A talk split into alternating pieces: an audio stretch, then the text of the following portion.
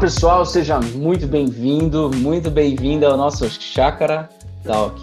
Hoje nós estamos com o nosso episódio de número 43 e é muito bom ter você aqui conosco. Aqui é o João Vinícius, junto comigo está o Aquila aqui também na técnica, na produção, checando se está tudo certo, se a gente está gravando tudo certinho. E também Ricardo Agreste, tudo bem, Ricardo?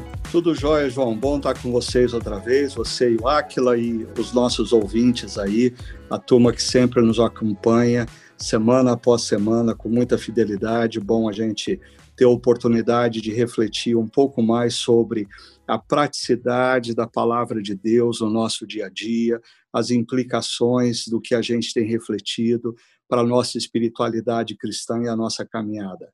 É, e você tocou no, no ponto do pessoal que participa com a gente, está acompanhando semana após semana, e o espaço lá das nossas perguntas, além de enviar as perguntas, gente, é muito bom ler mensagens de apoio e de carinho de vocês, viu? Então, eu queria agradecer vocês também por enviarem, dar um renovo para a gente continuar firme e forte por aqui. E, então, muito obrigado. Ô, João, são só duas pessoas que mandam mensagens agradecendo e a gente tem cinco ouvintes, mas a gente é muito, muito grato a eles, né? De cinco ouvintes, dois elogiam a gente.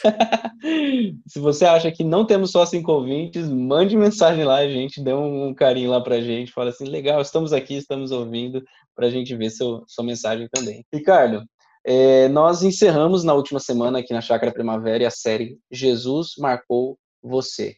E a gente pôde conversar nessa semana sobre como que as palavras de Jesus, é, algumas situações que Jesus venciou, é, se aplicam nesse contexto das redes sociais. Né? A gente lidou com a ideia de que os posts de Jesus confrontam a cultura dele e também confrontariam a nossa cultura. Né?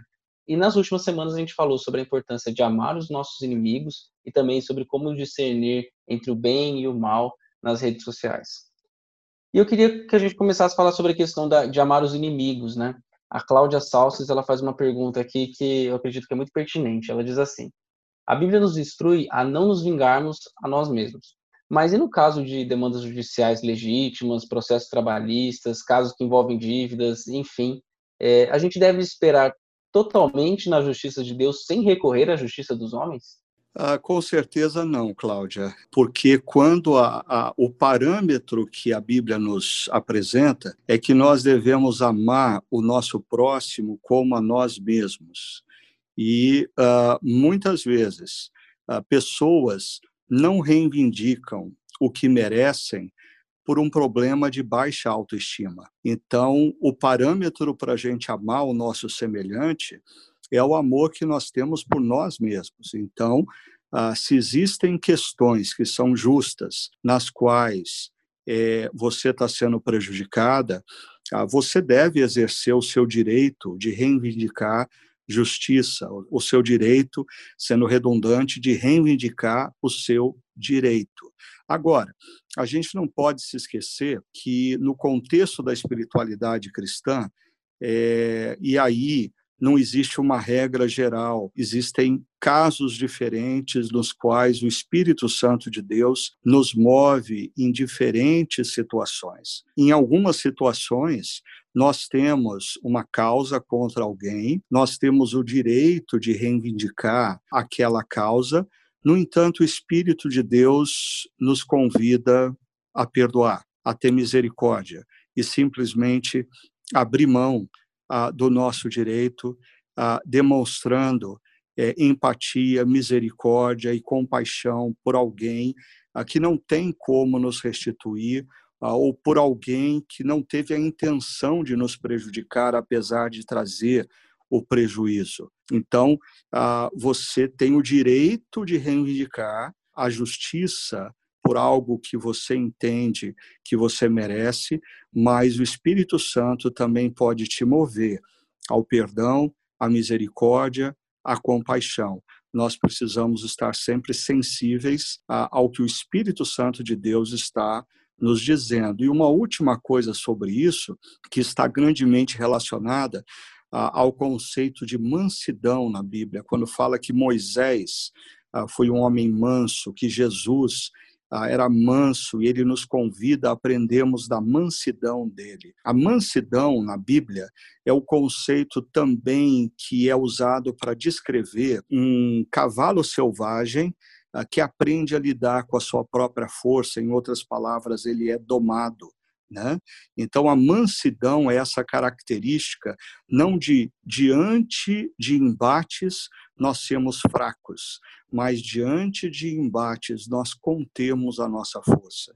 E em alguns momentos, nós precisamos fazer como Moisés fez quando foi acusado pelos seus irmãos. A Moisés entregou a sua causa a Deus. Por isso, Moisés foi considerado manso.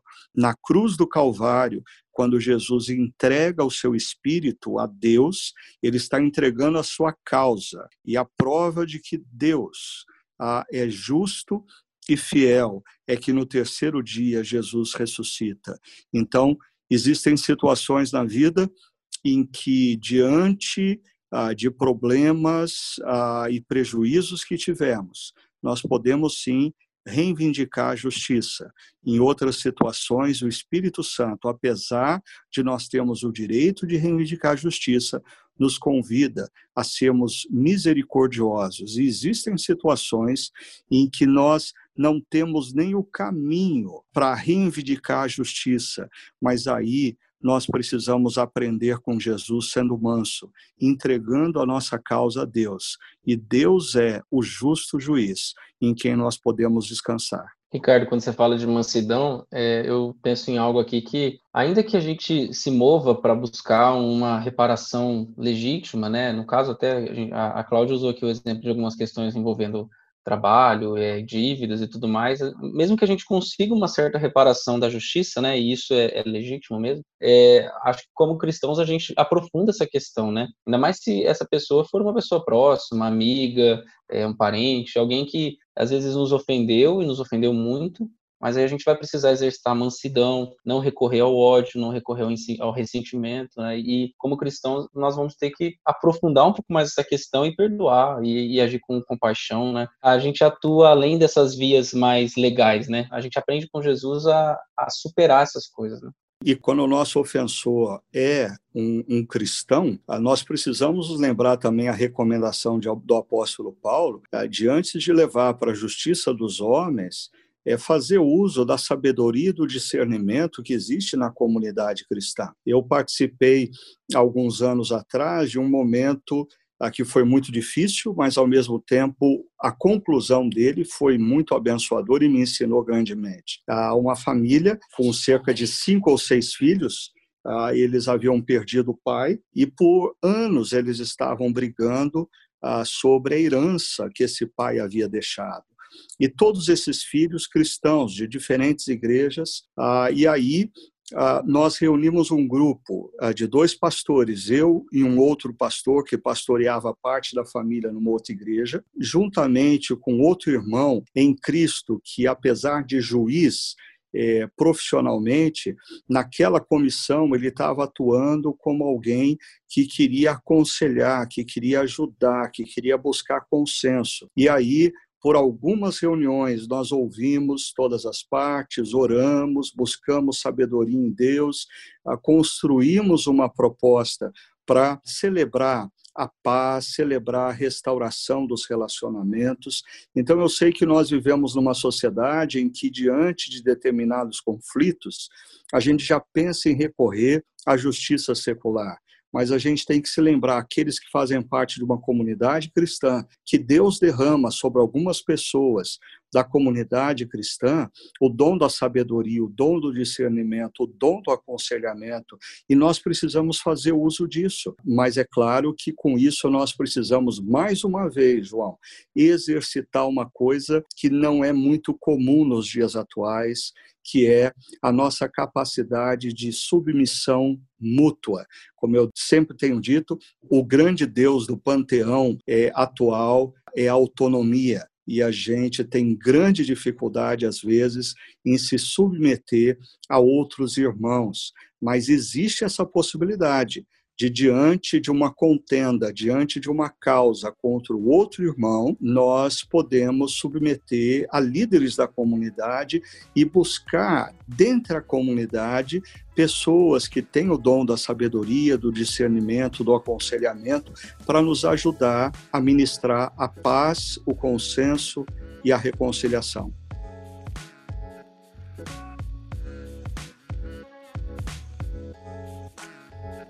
Thank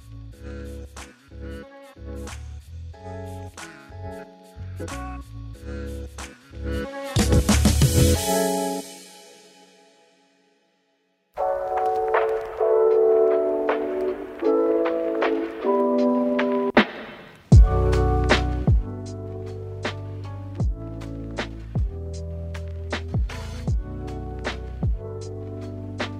Também quero trazer uma questão que foi levantada pelo pastor Juliano, que ele falou sobre essa pandemia de ódio, né? Que a gente vive nas redes sociais. E as redes sociais, como até o próprio é, documentário Dilema das Redes fala, né, elas privilegiam esse ambiente de contenda, discussão, ódio. Então, quando uma coisa está bombando na internet a, e relacionada a uma discussão, a uma polarização, ela mostra para a gente com mais, com mais intensidade. Né? As redes são programadas para isso. E isso acaba fomentando os nossos piores instintos e pecados, né? Eu já me vi vendo alguma, alguma thread aí na, no Twitter e aquela discussão calorada, e eu, eu lá assistindo aquilo e eu tomando partido, né? E depois eu falei, mas não tem por que tomar esse partido, né? Então as redes sociais agem assim de uma forma muito, muito sorrateira na nossa, na nossa vida. E bom, como que o discípulo de Jesus lida com isso?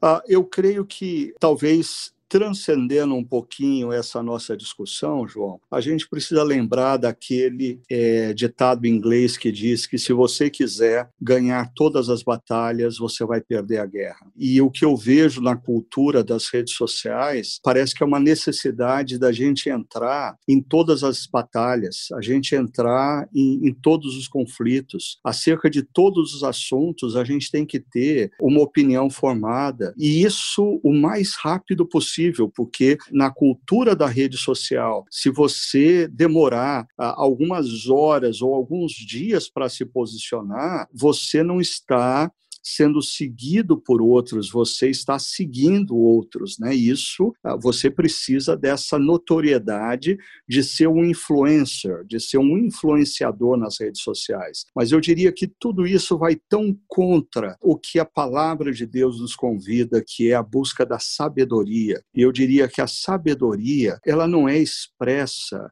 em situações rápidas, em pensamentos imediatos. A, a, sabedoria demanda reflexão, a sabedoria demanda ponderação, a sabedoria demanda, muitas vezes, que a gente dê dois passos atrás numa situação para poder enxergar o todo da situação. Então, eu acho que a cultura das redes sociais gera em todos nós essa pressa por posicionamento. E a gente precisa questionar qual é a motivação por detrás dessa pressa em posicionamento. Eu diria, muitas vezes, ou na maioria das vezes, é a notoriedade de ser um influenciador e não um influenciado, mas a sabedoria bíblica requer de nós, como eu disse várias vezes, dar dois passos atrás, esperar um pouco para analisar a situação. E eu diria um outro detalhe que nas redes sociais nós acabamos não fazendo, que é ouvir o outro lado. Quantas vezes na minha caminhada pastoral, aí de mais de 30 anos, eu é, administrando conflitos de casais, Aí eu recebo a esposa e eu escuto a versão dela e eu saio daquele encontro com aquela mulher considerando o marido dela a pessoa mais abominável da face da terra. Se eu encontrasse o cara quando eu saísse do meu consultório, eu era capaz de talvez agredir o sujeito. Agora, ah, depois, na semana seguinte, ele vem e ele conta a versão dele. E na medida em que ele conta a versão dele, eu começo a perceber que as coisas não são bem do jeito que a primeira pessoa colocou. E aí, no terceiro encontro, quando você coloca os dois diante de você, você percebe que algumas tendências desaparecem, algumas acusações são minimizadas, ou seja, nós precisamos, se a gente está em busca da sabedoria, nós precisamos de tempo, nós precisamos de dois passos atrás para enxergar o contexto maior, nós precisamos de ouvir os dois lados. Nenhuma dessas coisas são práticas incentivadas nas redes sociais. Por isso, eu diria que as redes sociais têm contribuído tanto para a cultura do ódio. E nós, como cristãos, discípulos de Cristo, precisamos ter senso crítico para com essa cultura. Tá? E se nós queremos estar inseridos nas redes sociais, nós precisamos determinar uma nova postura, uma nova postura que passa por eu não vou me posicionar tão precipitadamente, aí eu vou olhar essa situação num contexto maior, eu preciso de, um, de alguns dias para ponderar sobre isso, eu preciso ouvir o outro lado com abertura de mente e de coração. Esse é o caminho para se construir a sensatez e a sabedoria. É, às vezes também procurar outras pessoas, né? Acho que uma das coisas que a rede social faz com a gente é que mesmo em meio de tanta gente, nós estamos atomizados, né? Cada um no seu canto, tendo que pensar sobre tudo e ter que emitir opinião sobre tudo. E a gente não recorre à comunidade, né? Às vezes, o que a gente precisa fazer também é como é que as pessoas à minha volta estão pensando sobre isso, as pessoas que eu confio, aquelas que eu julgo que têm um bom discernimento né, e buscar essa sabedoria que também está na comunidade, né? É, eu creio que, na verdade, a, as redes sociais, elas a, emergem como a, ou propondo ser um espaço de diálogo, mas, na verdade, as redes sociais se tornam um espaço de monólogos. todo mundo quer falar, e ninguém quer ouvir. E isso não é ambiente aonde a sabedoria emerge. A sabedoria emerge aonde as pessoas escutam. Ah, se você quer construir posições sensatas e sábias, abra o seu coração e a sua mente para escutar mais e falar menos. Mas as redes sociais nos incentivam sempre a falar muito e escutar pouco. Todo mundo tem algo a dizer sobre um assunto, mas pouquíssimos estão ali realmente dispostos a ouvir o que o outro tem a dizer sobre o assunto.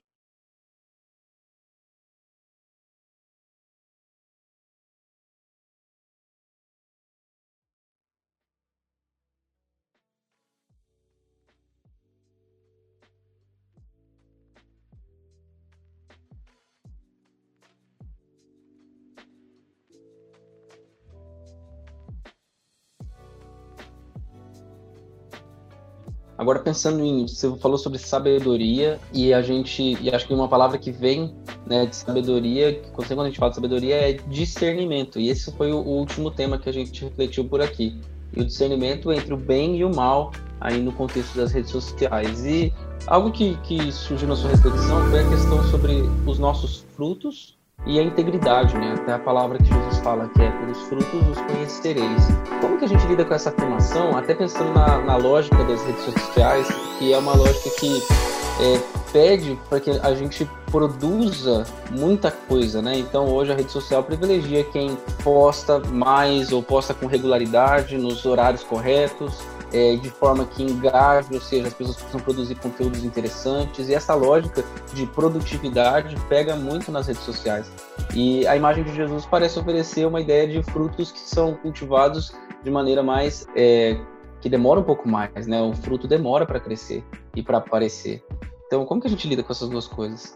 É, primeiro, eu queria só relembrar que quando Jesus, no Sermão da Montanha, no Evangelho de Mateus, faz a comparação com relação aos frutos, né? ou seja, pelos frutos nós vamos identificar quem é ovelha e quem é lobo vestido com pele de ovelha. Nós não podemos esquecer que, uh, no contexto anterior, em Mateus 3, a pregação de João Batista é, dizia que nós deveríamos, é, ou ele está pregando para a multidão, dizendo que eles deveriam dar fruto que demonstra arrependimento. A palavra arrependimento no grego, metanoia, mudança de mente.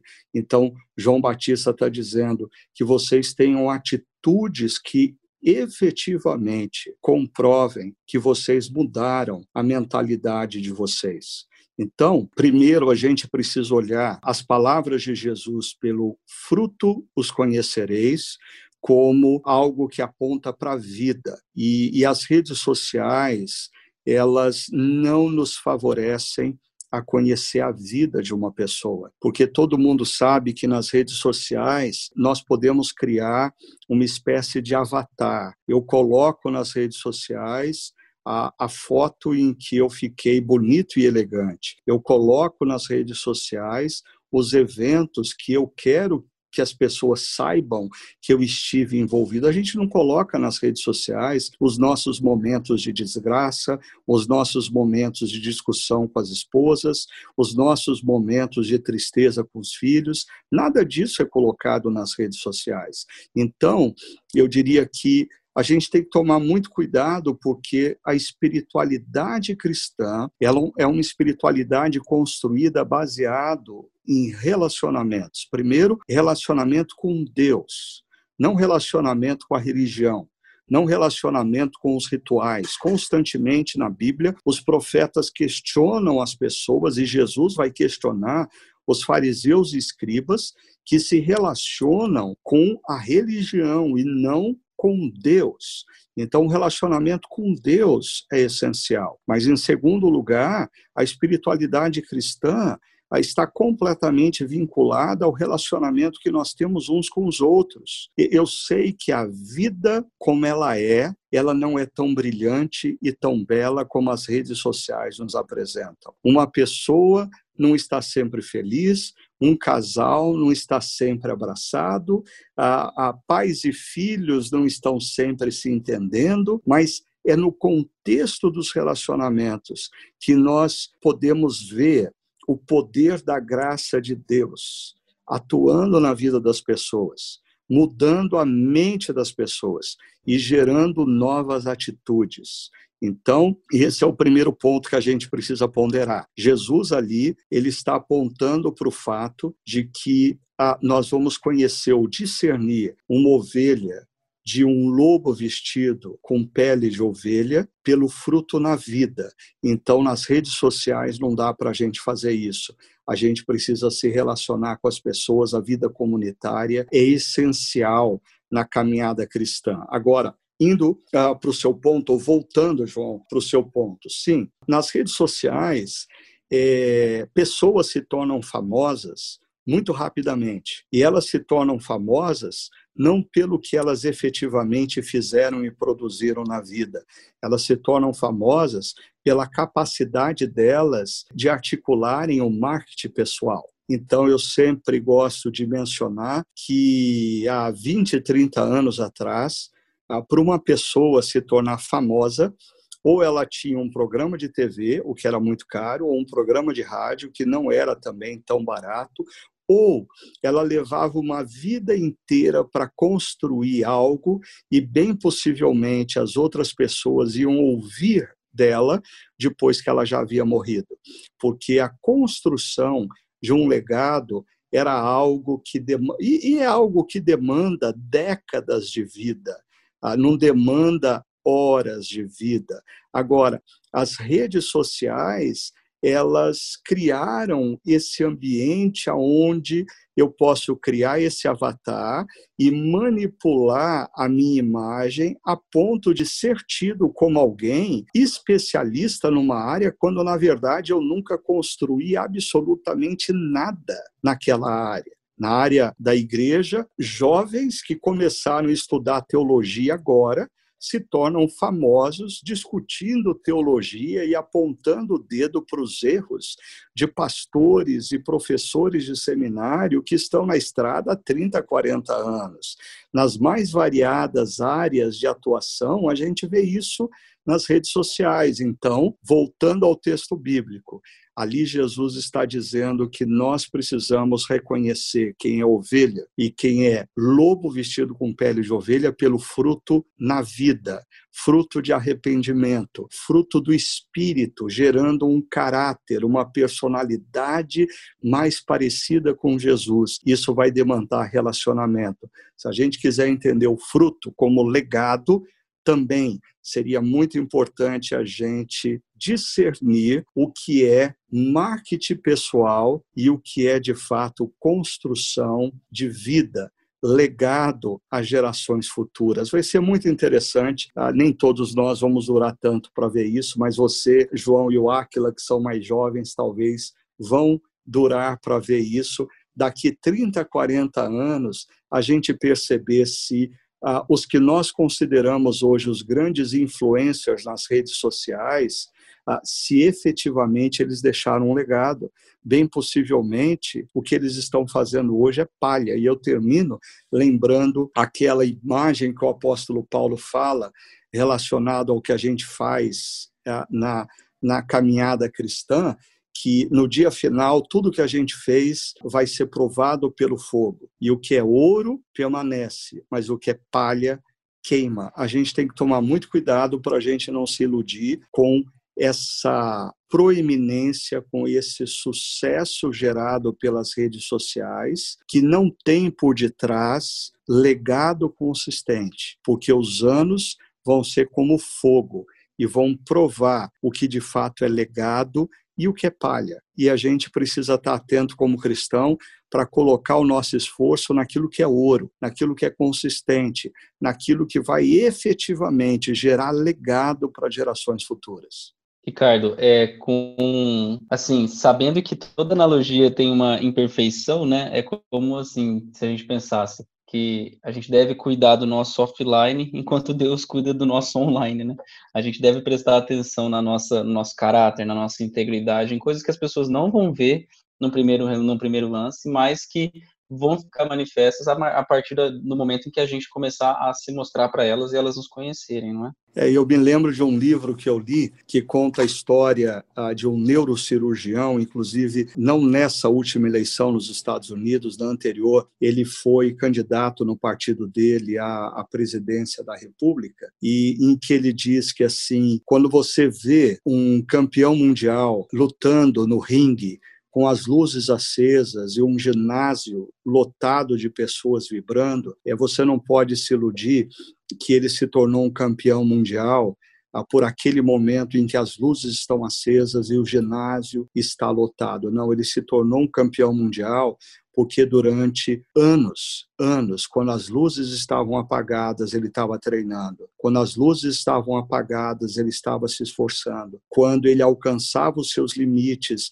ele procurava se renovar na força interior para fazer ainda melhor. Eu diria que essa é uma, uma analogia que, que eu trago para comigo na vida. Você pode construir um sucesso aparente em qualquer área profissional, inclusive no pastorado. Um sucesso aparente, mas que ele é frágil, que os anos vão mostrar que aquilo é palha. Mas você pode construir na sua vida algo consistente, que vem de horas e horas em que ninguém estava olhando, mas você estava se exercitando. Ninguém estava olhando, mas você estava fazendo a coisa certa. Você estava se dedicando a crescer, você estava se dedicando a se aperfeiçoar, e aí o fruto disso é o reconhecimento de outros ah, do que você está fazendo. Agora, esse é um reconhecimento, esse é um, um sucesso ah, profissional, pessoal, que é construído ao longo de anos, ao longo de décadas, quando as luzes estão apagadas e a gente está fazendo a coisa certa. Eu lembrei aqui de um, um, livro, não sei se a gente já comentou ele por aqui, mas é um livro do N.T. Wright que chama Eu Creio e Agora. E nesse livro o, o N.T. Wright ele fala sobre, ele fala assim, a coisa mais importante depois que você crê, que você acredita, confessa a Jesus, é a transformação de caráter, é a transformação que vem a partir dessa crença, né? E ele usa, ele fala exatamente sobre isso, né? Sobre as coisas que a gente faz e sobre o que o evangelho está produzindo em nós, que necessariamente as pessoas não estão vendo, mas que vão dar fruto lá na frente. Eu lembro até aqui de forma bem rápida, ele usa a história, ele usa como exemplo aquela história do, do piloto do Sully, né? Que até tem um filme sobre ele, no, tem no Netflix, eu acho. Que ele, quando ele pô, fez aquele pouso no, no Rio Hudson, em Nova York, as pessoas vieram para trás dele perguntaram: Nossa, você é um gênio, você, qual foi o golpe de sorte? Você é muito sortudo por fazer isso e tal, né? E aí ele fala: Olha, realmente teve uma sorte, teve um, um, um momento aí, né? Mas eu me, eu me preparei para isso é, eu planava aviões na, na, aeronáutica americana, eu, eu fiz vários testes, eu sabia que a melhor decisão era essa, e eu fui de acordo com os treinamentos e com o planejamento que eu tinha. É, e isso ensina muito, né? Às vezes, na hora de tensão, o que, que a gente vai fazer? A gente vai fazer aquilo que planejou, aquilo que a gente se preparou para isso, né? O N.T. Wright faz uma, uma comparação, assim, ele fala, olha, um marido não vai deixar de trair sua esposa se ele não luta com essa tentação diariamente. Porque se ele não luta com essa tentação, quando ele for exposto a uma tentação muito forte, ele vai cair, porque ele não tem nada que o preparou para isso, né? Mas se o marido, ao, ao mesmo tempo, se esforça para amar sua esposa, é, para ser leal a ela nas pequenas coisas e ir exercitando isso ao longo do tempo, ao longo de uma vida, quando vier uma tentação, ele não vai sucumbir diante dela, porque ele se preparou para isso. É, e tudo que você está falando, João, aponta para a importância da gente transformar o ensinamento bíblico em prática de vida, né? O que você está compartilhando agora me lembra uma frase do, do Ari Veloso, um pastor já, já faleceu, mas foi sempre uma grande inspiração para mim. Ele dizia que nenhum homem, nenhuma mulher acorda numa manhã e diz assim: hoje eu decidi, vou trair o meu cônjuge. Não, isso é fruto de uma construção gradativa é fruto de brechas que você vai dando, ah, de princípios que você vai abrindo mão, ah, de situações que você começa a relevar, então vai degradando o seu coração e a sua mente até o ponto em que você chega no ápice ah, de trair o seu cônjuge. E eu queria trazer isso para a nossa discussão, relembrando, João, uma coisa que a gente tem enfatizado muito assim, nos dias atuais, eu tenho muito receio de que existe uma tendência a supervalorizar a redescoberta da teologia e está todo mundo nas redes sociais achando que assim o importante é nós pensarmos corretamente e está todo mundo se degladiando uh, para apontar o que é correto ou ortodoxo teologicamente, quando na verdade a palavra de Deus nos foi dada para nos tornar homens e mulheres preparados para toda boa obra. Então sempre me preocupa esses conceitos teológicos que não transformam o nosso caráter. É, muitas vezes, aqueles que mais brigam pela sã doutrina são aqueles que refletem mais ódio, aqueles que nas suas vidas ah, não, não refletem a vida de Jesus. Então a gente tem que tomar cuidado com isso. O fruto que Jesus pede para a gente observar atentamente, valorizar, é o fruto decorrente da, da mudança de mente e que gera novo caráter, que gera nova atitude e que é uma construção que aponta para obediência do que Jesus ensina. Lembra que no contexto ali do texto ah, do Sermão da Montanha tem essa fala de Jesus, gente que diz que ele é Senhor, Senhor, Senhor, mas não faz o que ele manda. Então a gente tem que sempre tomar muito cuidado. A palavra de Deus não nos foi dada para simplesmente nós pensarmos de maneira correta. A palavra de Deus nos foi dada, Jesus fez aquela obra na cruz, o Espírito Santo nos capacitou para que a gente viva em novidade de vida. E isso implica em fruto, em comportamento, em mudança de caráter. Muito bom, Ricardo. É, e quando você fala de os lobos em pele de ovelha, é, eu acho que, assim, no primeiro lance, a gente pensa e fala assim, ok, eu vou olhar para o outro, porque o lobo é o outro, não sou eu. eu sou ovelha. E, e, eu acho que isso às vezes é, atrapalha, às vezes não, isso atrapalha muito a nossa relação, porque podem existir momentos e devem existir momentos em que nós somos, nós agimos mais como lobos. E, e, a gente lida com isso, né? Então, como que a gente pode tornar nossa percepção mais aguçada aí para perceber esses momentos onde a gente não é a ovelha, a gente é o lobo, e aí a gente precisa confrontar nossa essa, essa nossa hipocrisia e lidar com esse fato, né? Excelente pergunta, João, porque eu imagino que na medida em que é, eu fiz a exposição é, dessa reflexão, algumas pessoas logo conectaram é, as suas mentes a determinados pregadores da televisão ou do YouTube ah, que estão manipulando a palavra de Deus e as pessoas para o seu benefício próprio. Eu diria, existem pastores e pregadores que eles não são lobos com pele de ovelhas. Eles são verdadeiros lobos. Eles nem se dão ao capricho de usar pele de ovelha. Né? Eles já são lobos, você percebe isso ah, na atitude deles, na motivação deles, no discurso deles. O que Jesus está falando aqui é do perigo de algo muito mais sutil, de lobos vestidos de pele de ovelhas, em outras palavras, gente que é, convive no dia a dia com outras no contexto da amizade, da empresa ou da igreja, é gentil, é atenciosa, é sempre cheia de elogios, mas sutilmente passa a fazer três coisas: distorcer fatos, manipular pessoas para impor uma agenda oculta. Então aí a gente precisa perceber que Jesus está falando de algo muito mais sutil do que quando nós olhamos é, para pregadores na TV ou na, no YouTube ah, e o discurso do cara e a motivação do cara logo já revela, ele não tem nem é, pele de ovelha, ele é lobo explícito. Né? E aí você comentou uma coisa muito perigosa, porque ou importante para a gente ponderar. Porque às vezes nós nos tornamos lobos vestidos em pele de ovelha.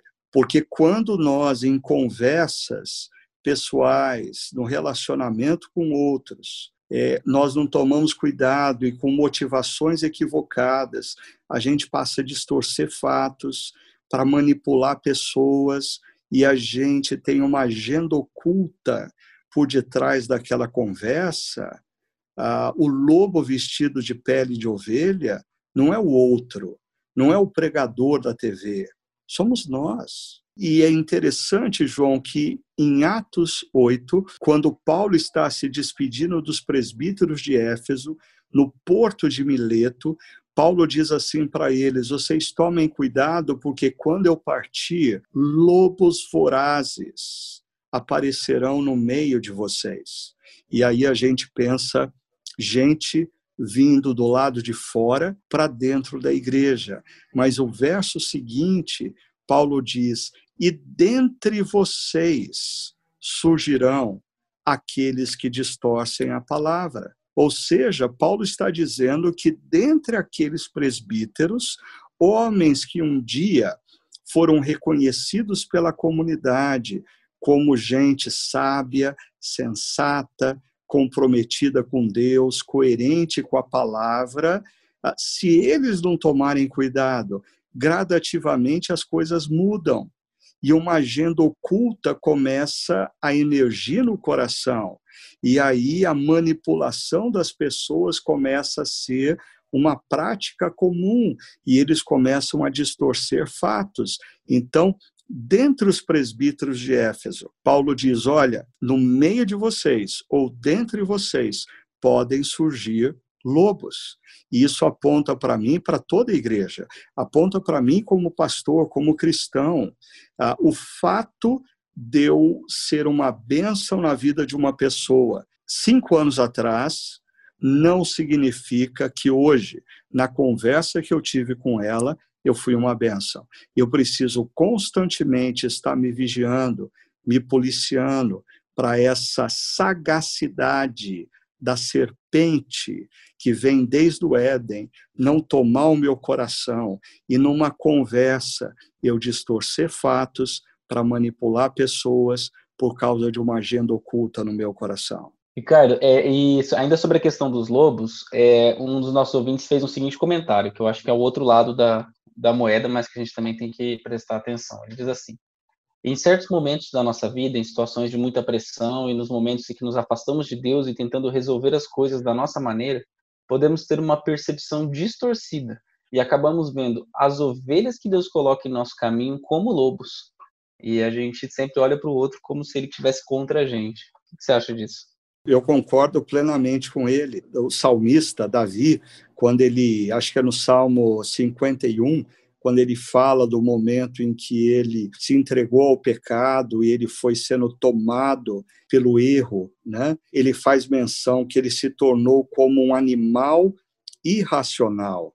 E não poucas vezes na, na minha prática pastoral, eu me deparei com pessoas que, quando tomadas pelo erro, tomadas pelo equívoco, é, por mais que você fale para o bem delas, elas interpretavam como ah, palavras que iam contra o que elas desejavam, consequentemente, ah, eram palavras de, de alguém que torcia contra elas quando na verdade Deus coloca no nosso caminho, quando a gente está errando, pessoas que falam o que a gente não quer ouvir, pessoas que nos desencorajam a tomar os caminhos que a gente quer tomar. E a gente tem que tomar cuidado para, quando a gente está nesse caminho e começa a ouvir, irmãos e irmãs que falam nessa direção, não rotulá-los como pessoas que querem o nosso mal. A gente tem que ter discernimento. E eu até completaria dizendo que uma prática muito comum que eu vejo entre os crentes nas igrejas é quando um, um cristão deseja fazer uma coisa, ele procura um conselheiro e se aquele conselheiro fala algo contrário ao que ele quer fazer, ele vai procurar um outro conselheiro, e se aquele outro conselheiro fala algo contra o que ele quer fazer, ele vai continuar procurando um dos pastores da igreja, um outro conselheiro, até que ele encontre alguém que concorde com o que ele quer fazer. Ah, isso, isso é um perigo que nós precisamos evitar. E eu acho que nós precisamos ter conselheiros que tenham a coragem de dizer o que a gente não quer ouvir. Nós precisamos de pessoas que cuidem das nossas vidas e que sejam maduras o suficientes para não dependerem do nosso amor por elas, maduras o suficiente para não dependerem da nossa admiração por elas. Aí, essas pessoas estão livres para dizer para a gente o que você está pensando é errado. Eu acho que o que você deveria fazer não é isso. Eu acho que quando a gente se cerca de conselheiros que só dizem o que a gente quer ouvir, nós estamos no mau caminho. Esse caminho não vai levar à plenitude da vontade de Deus para as nossas vidas. Então, pare de ver naqueles que dizem o que você não quer ouvir, lobos. Talvez eles sejam ovelhas mandadas pelo Senhor para te proteger do lobo que está dentro de você.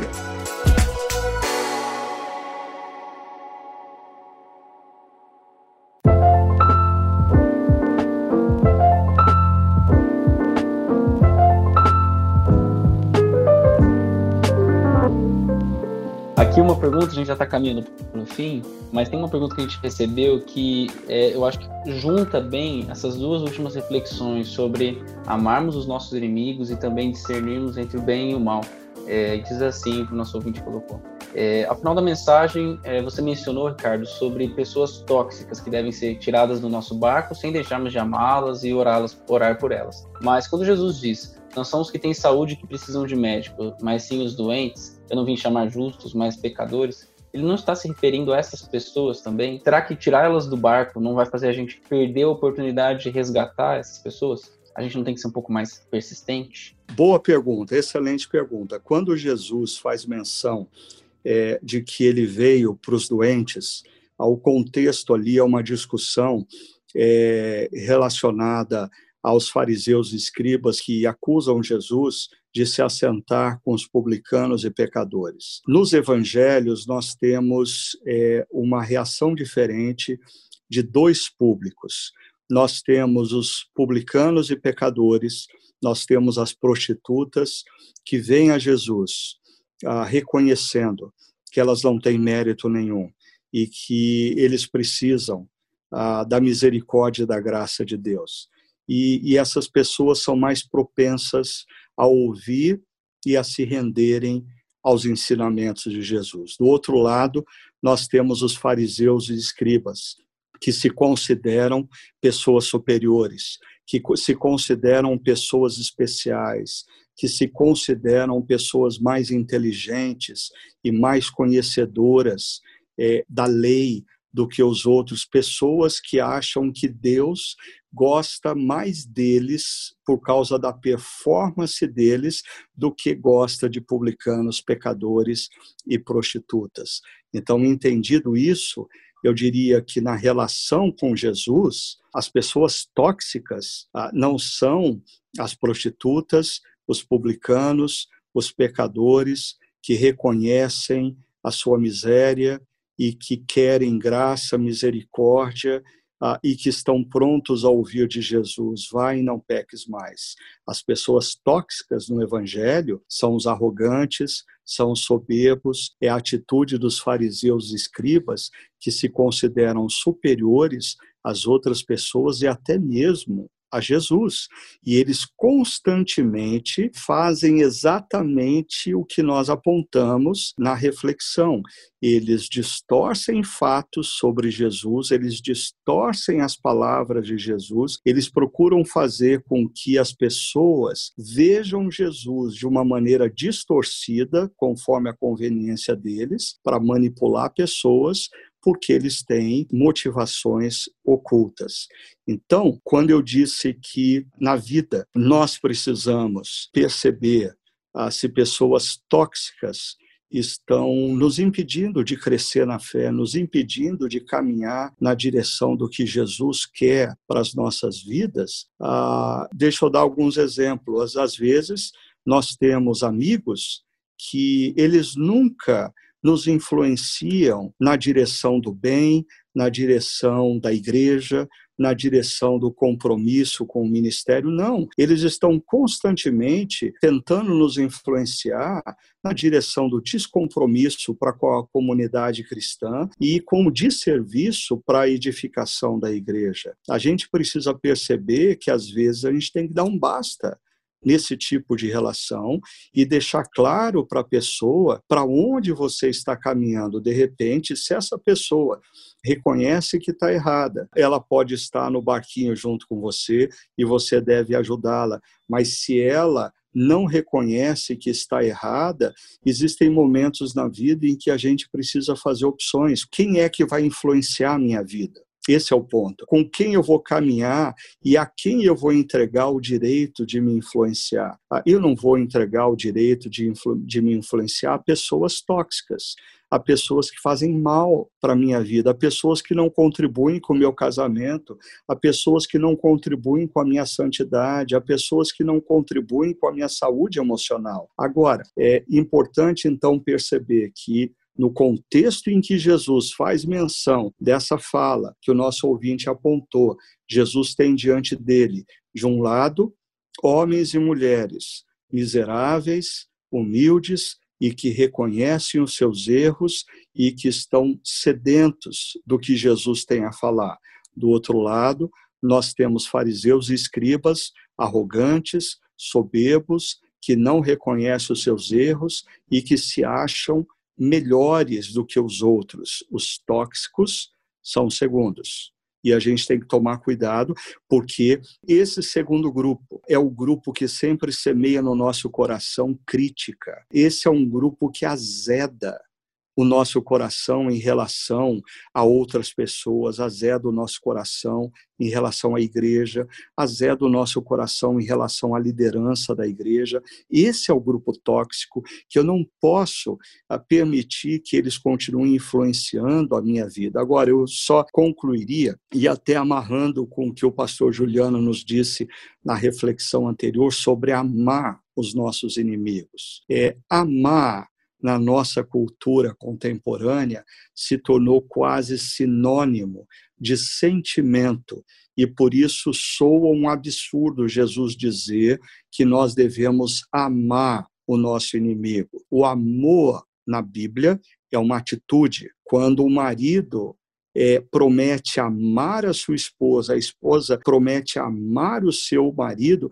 não está prometendo ter sentimentos de paixão por toda a vida. C.S. Lewis diz: o fato de eu não estar apaixonado pela minha esposa numa manhã não significa que eu não a amo mais. Amor é um compromisso de ter atitudes de bondade para com o outro, um compromisso de ter atitudes que edifiquem a vida do outro. Então, eu não preciso ter sentimentos para com os meus inimigos, para amá-los. Eu posso ter uma decisão de ter atitudes de bondade e de edificação para com eles, e isso é amor. Eu não preciso ter sentimentos, eu até diria que as atitudes constroem dentro de nós sentimentos, mas não necessariamente sentimentos constroem boas atitudes dentro de nós. E aí, amarrando com o que a gente estava falando sobre pessoas tóxicas, eu posso e devo, como cristão, ter atitudes de bondade para com essas pessoas. Isso é amá-las mas sem necessariamente deixar que elas façam parte do meu grupo de intimidade, do meu barco, e influencie a minha vida, porque as palavras delas, a forma delas agirem, azeda a minha vida, gera confusão no meu coração e eu preciso perceber que essas pessoas, deixá-las do lado de fora do meu barquinho, não necessariamente é cancelá-las, como nós vimos numa reflexão anterior. Eu posso continuar demonstrando o meu amor, o meu carinho para com elas, através de atitudes de bondade e a minha expressão de sempre, o meu compromisso de sempre ajudá-las a se edificarem, mas deixando elas fora da rede de influência do meu coração. Faz sentido, Ricardo, muito bom. Acho que dá um, dar uma noção melhor do que significa, né, essas pessoas tóxicas que aparecem no nosso meio e qual que é a nossa reação em relação a elas.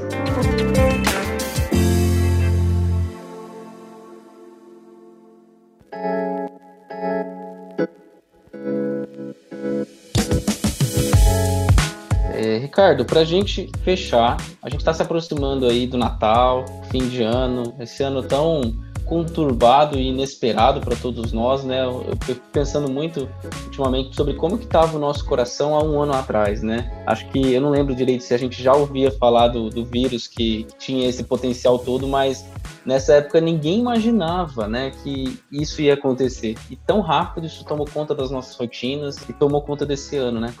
Então, estamos encerrando esse ano. É, o que está vindo por aí? O que, que a gente vai ver por aqui em nossa comunidade? O que, que as pessoas podem esperar desse fim de ano aqui na Chácara Primavera? Bom, João, eu não sei se você e o Aquila concordam comigo, mas eu acho que nós vamos ter um Natal inesquecível. Eu acho que o Natal de 2020 ele vai ficar gravado nas nossas mentes e corações. Daqui a 20, 30 anos, nós vamos estar sempre contando para os nossos filhos e netos como foi o ano de 2020, como nós vivenciamos o Natal, né? Porque todos os anos anteriores e talvez os anos posteriores nós tivemos ah, natais marcados pela confraternização, pela oportunidade de abraçar é um filho, um, um, tio, um primo, um amigo, uma amiga querida, a reuniões com grandes aglomerações e até mesmo recursos financeiros para bons presentes. Esse Natal, talvez a gente viva uma experiência completamente diferente, por isso eu acho que ele vai ser inesquecível. Mas eu acho que ele pode ser inesquecível em dois sentidos. Ele pode ser inesquecível para o lado ruim, e aí você vai, vai dizer para os seus filhos e netos: esse é um Natal para a gente esquecer. Nunca mais eu quero viver um Natal como esse. Ou nós podemos uh, olhar para as páginas das Escrituras e notar que as pessoas envolvidas no primeiro Natal também viviam um momento muito difícil de opressão, de injustiça, de falta de esperança e de repente elas fizeram do primeiro Natal um Natal inesquecível do lado positivo. É Maria, a maneira como ela respondeu ao anjo que traz a notícia para ela, torna aquele dia inesquecível. Os pastores do campo, a forma como eles reagiram à notícia que os anjos trazem também para eles, tornou aquela noite inesquecível. Os magos que vêm do Oriente, a maneira como eles se deixam conduzir por uma estrela, e não pelo rei Herodes, mas por uma estrela, faz daquele momento para a vida deles um momento inesquecível. Então, nos próximos domingos, nós vamos estar refletindo sobre um Natal inesquecível. Como nós podemos fazer desse momento um Natal que seja marcante para as nossas caminhadas, para a nossa espiritualidade, para as nossas vidas, para as nossas famílias. Esse vai ser o nosso desafio ao longo dos meses de dezembro. Legal, Ricardo. Então, reforçando a sua fala, nos domingos de dezembro, nós estamos com, vamos ter a nossa série de Natal, celebrações de Natal, nesse tema Natal Inesquecível, então não perca. E nós estamos chegando ao fim de mais um episódio do nosso podcast. É, eu quero agradecer muito você que esteve conosco até aqui, tem nos acompanhado, tem interagido conosco. Muito obrigado mais uma vez, de verdade. E eu não sei se vocês sabem, mas nós estamos com uma experiência online em nosso site. Então, todos os domingos a gente está com uma planta baixa no nosso site e você pode simular como se estivesse aqui no nosso auditório mesmo, aqui no nosso espaço. Então, se você quer o conteúdo de adolescente, você vai na sala do Chakra Team, se você quer de crianças no Chakra Kids e se você quiser assistir o nosso, o nosso transmissão, você vai no auditório. Enfim, a gente tem preparado esse espaço com muito carinho você pode conferir no domingo, é só entrar no nosso site chakra.org. E também compartilhe esse link, o chakra.org, com seus amigos e familiares, para que outras pessoas também possam ter acesso a essa experiência. É, eu quero me despedir de vocês, desejando que Deus abençoe muito a sua vida e a gente se encontra no nosso próximo episódio. Um grande abraço. Até mais.